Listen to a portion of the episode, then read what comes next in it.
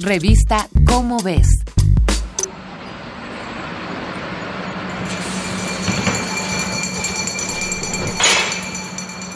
En México, cada habitante genera un kilo de residuos sólidos al día.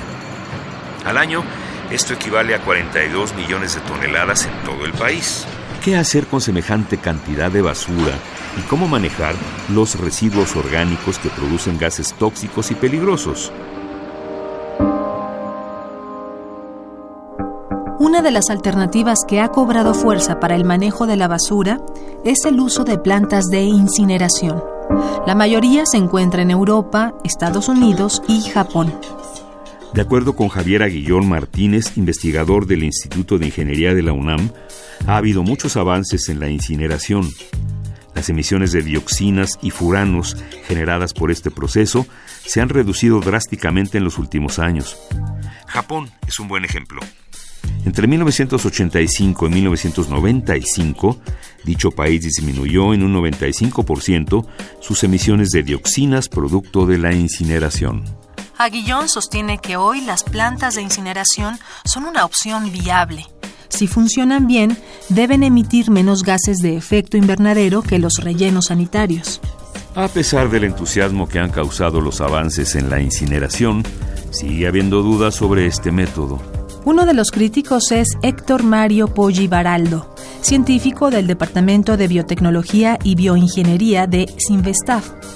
Por un lado, refiere que pese a los sistemas de filtración, 20% del peso seco de los desechos se convierte en cenizas de manejo problemático.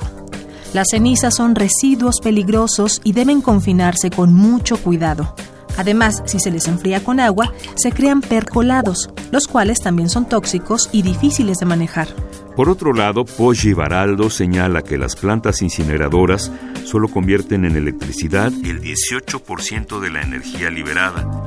Por cada kilowatt hora de energía generada en un incinerador, se contamina el doble que con una termoeléctrica convencional.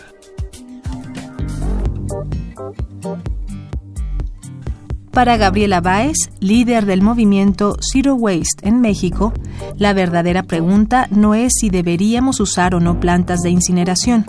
Ella argumenta que lo que deberíamos cuestionar es el modelo de crecimiento económico que impera en sociedades como la nuestra.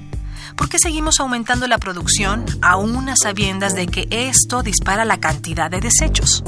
Para Baez, la solución radica en reducir los desechos al mínimo y reutilizar todos los materiales tantas veces como sea posible.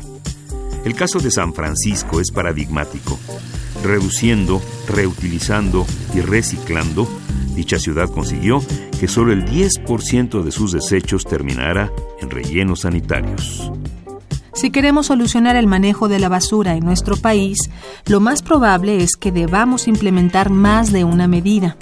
Analizar los costos económicos y ambientales será la clave para la toma de una buena decisión.